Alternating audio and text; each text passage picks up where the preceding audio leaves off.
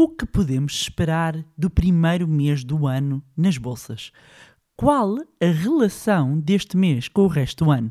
Neste episódio vamos falar sobre o efeito janeiro nos mercados e o adágio associado também a este mês. Olá, o meu nome é Bárbara Barroso, sou especialista em educação financeira e finanças pessoais e sejam bem-vindos ao Money Bar. Money!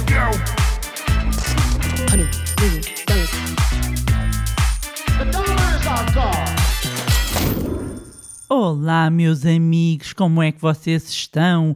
Antes de mais, bom ano!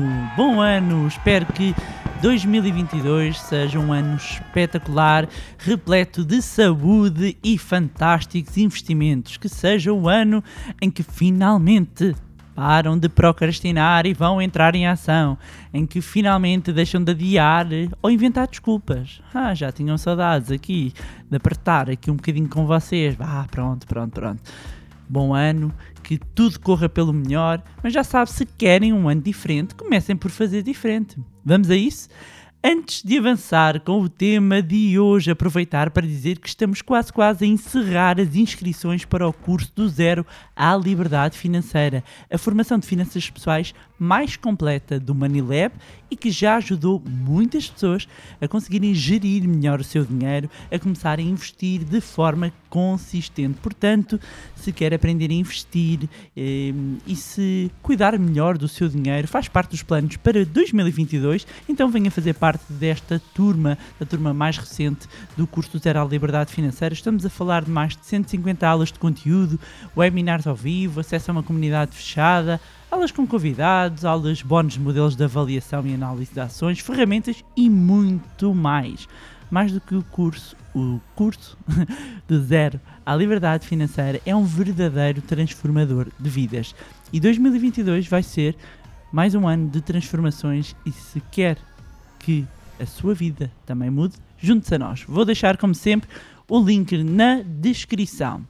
Pois bem, início do ano, mês de resoluções, de promessas, de objetivos, de metas e também de alguns comportamentos nos mercados. E hoje vamos falar de um deles, uh, que em parte já levantei aqui o véu num episódio anterior.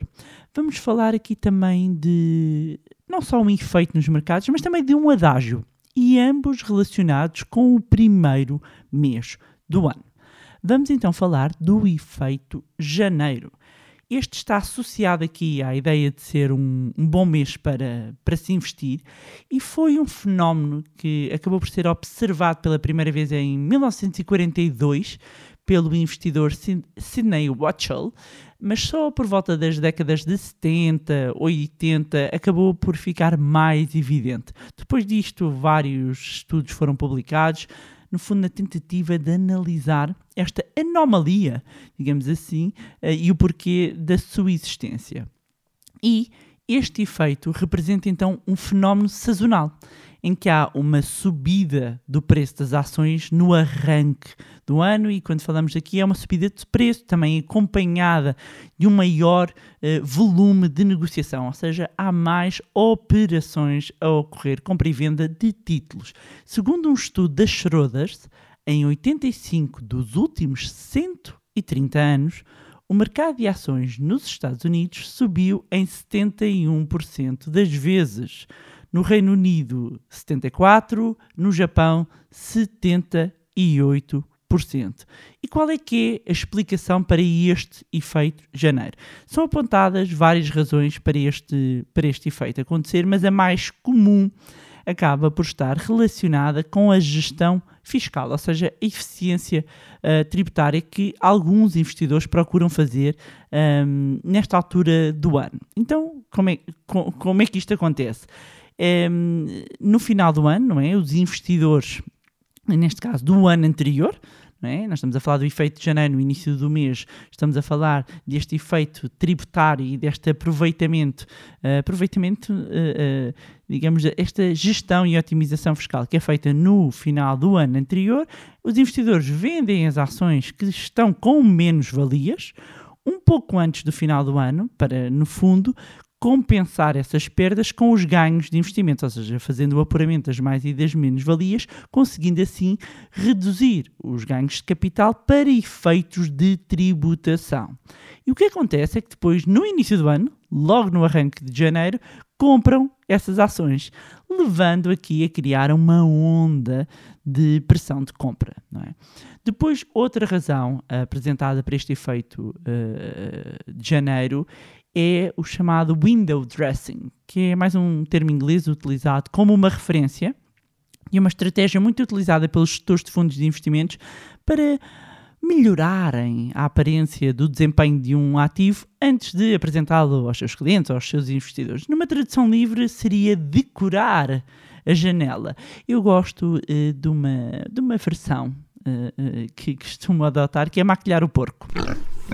E o que é que isto quer dizer? Que um, como os gestores de fundos são avaliados em função do desempenho dos seus portfólios, que, que estão a gerir as suas carteiras de, de investimentos, podem uh, optar por melhorar, digamos, a performance desses, desses títulos de maior riscos, um, nos quais se encontram ações de empresas, às vezes de menor dimensão, e no final do ano trocam as ações por títulos de menor risco, normalmente eh, de empresas maiores, para as carteiras parecerem mais conservadoras. Ou seja, tem um portfólio mais arriscado do que ele realmente é, e depois chega ali uh, eh, um, ao final do ano e fazem este ajuste, não é? Um, e, e, este depois uh, uh, acaba por ser esta, esta janela, isto transita de dezembro para janeiro. Isto leva a, a, outro ponto que é muitas vezes referido para, para a causa do efeito janeiro, que é o próprio rebalanceamento da carteira e o otimismo natural no, no arranque de cada ano. Ou seja, um, a ideia de que os investidores iniciam cada ano com um novo otimismo renovado e se comportam conforme esse otimismo e aproveitam para rebalancear a carteira e ajustar as carteiras comprando novos uh, títulos ou até pondo uh, em prática novas resoluções uh, de ano, acabam por ter impacto depois nos volumes transacionados e até nos, nos próprios preços. É curioso que uh, ainda há uns dias estive a ver um, um, uma notícia que dava conta que a JP Morgan uh, acredita que os mercados este ano, 2022, vão, vão digamos, voltar, uh, este janeiro vai, vai voltar a ver o efeito de janeiro, seguindo esta, não é, esta máxima do Wall Street que prevê estes ganhos no, no início do ano. Um, e, e, segundo o Banco de Investimento, eh, isto poderá acontecer sobretudo em ações com betas elevados. O que é, que é isto beta? Beta é uma medida de correlação de risco-retorno de um determinado ativo face ao mercado. Eu não vou entrar aqui em, em, grande detalhe para não complicar, mas estamos a falar aqui de ações conhecidas como de momento um, e que apresentam uma volatilidade, uma oscilação do seu, do seu preço superior ao mercado. Uh, isto significa que estas ações sobem mais do que o mercado quando este está em alta e vice-versa, e para a JP Morgan, eh, muitas das ações com betas elevados foram fustigadas, não é? Com um verdadeiro sell-off, ou seja, houve aqui uma grande pressão vendedora, um, levando à queda do preço, quando, na realidade, os seus fundamentais permaneceram completamente intactos. E, portanto, segundo o Banco de Investimentos, estão-se reunidas as condições para que um conjunto destas ações possam assistir a uma recuperação no início de 2022. Certo é que este efeito de janeiro cola-se a um velho adágio também dos mercados financeiros. E diz o adágio: As goes January, so goes the year. E numa tradução livre, qualquer coisa como uh, como vai janeiro, assim vai o resto uh, do ano. É chamado também como o indicador de janeiro ou o barómetro de janeiro. E esta teoria, este fenómeno, sugere que um, o comportamento, seja no mercado norte-americano, mas sobretudo eh, os dados que, que acabam por ser mais fortemente analisados são no mercado norte-americano, por exemplo, no SP, um, esta teoria sugere que conforme se comporta o mês de janeiro, assim se comporta o resto do ano. Portanto, se tivermos um janeiro em que o índice sobe, uh, muito possivelmente o comportamento no longo do, ao longo do ano vai significar que um, o S&P no final terá um saldo eh, positivo. Já se o S&P em janeiro for negativo, supostamente isto seria um prenúncio, não é, de uma queda para o mercado de ações no, no resto do ano. Ora, os dados mostram que isso aconteceu por várias vezes ao longo dos anos, uh, mas ao mesmo tempo é uma tendência que tem vindo a ser quebrada nos últimos anos. E mesmo em 2021, uh, um, nós conseguimos verificar que, apesar do arranque ter sido, se nós fizermos, porque é, é preciso fazer, quando nós fazemos o, o, o valor de janeiro, nós temos que fazer com o fecho de dia 31 de dezembro, ok? E depois fechamos com o último dia útil de janeiro, não é? Não fazemos, quanto muito poderíamos fazer com a abertura, mas normalmente quando fazemos o cálculo do mês fazemos assim, do fecho de, de dia 31 de dezembro até o último dia útil de janeiro. E se assim formos, se, se, se tivermos em conta um, esta métrica, verificamos que em 2021 o S&P 500 até arranca negativo. Se retirarmos o primeiro dia de negociação, se fizermos com o fecho do primeiro dia até ao último, aí já está ligeiramente positivo. E a verdade é que depois quando nós... Isto para dizer que em 2021 acabou por não se verificar, não é? Porque se fizermos como normalmente se faz esta, esta, esta avaliação do mês de janeiro, uh, o comportamento até é negativo e depois tivemos um mês, um, um final do ano um, positivo. Volto a dizer, se tiverem a fazer com o fecho do primeiro dia, já vai dar ligeiramente uh, positivo. Um, agora uh, vamos saber uh, e vamos estar à espera de ver como é que vai arrancar este janeiro de 2022 e se será presságio para o comportamento do resto do ano. Vamos ter aqui ainda a pandemia a, a marcar a agenda, vamos ter inflação também aqui a ser um tema a permanecer uh, no centro, uh, assim como outros, uh, outros pontos que vão claramente ter impacto no mercado, além, obviamente, dos resultados das próprias empresas. Mas cá estaremos para fazer essa avaliação no final do ano.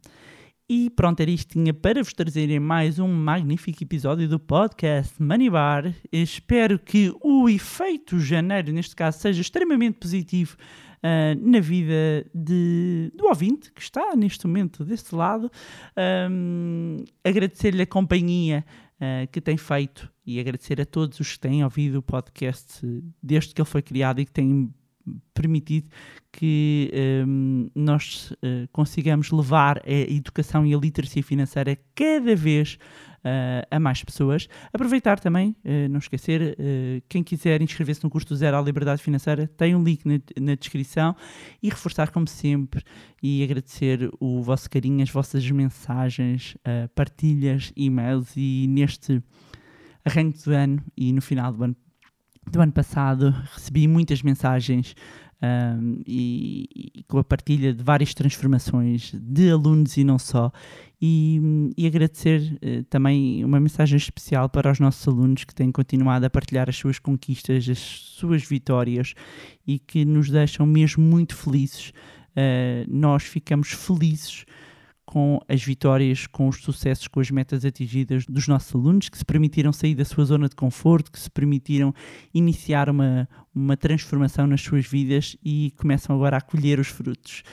Já sabem que para quem quer continuar a acompanhar-nos, pode seguir-nos nas nossas redes sociais, Facebook, Instagram, eh, cujos links também deixo sempre na descrição. Podem se juntar ao nosso grupo Telegram e subscrevam a nossa newsletter. Mais uma vez, não se esqueçam de subscrever o podcast onde estiverem a ouvir e se gostaram do conteúdo e acham que vai ser útil a outras pessoas, partilhem. Quanto a nós, encontramos no próximo Money Bar. Honey, Deep.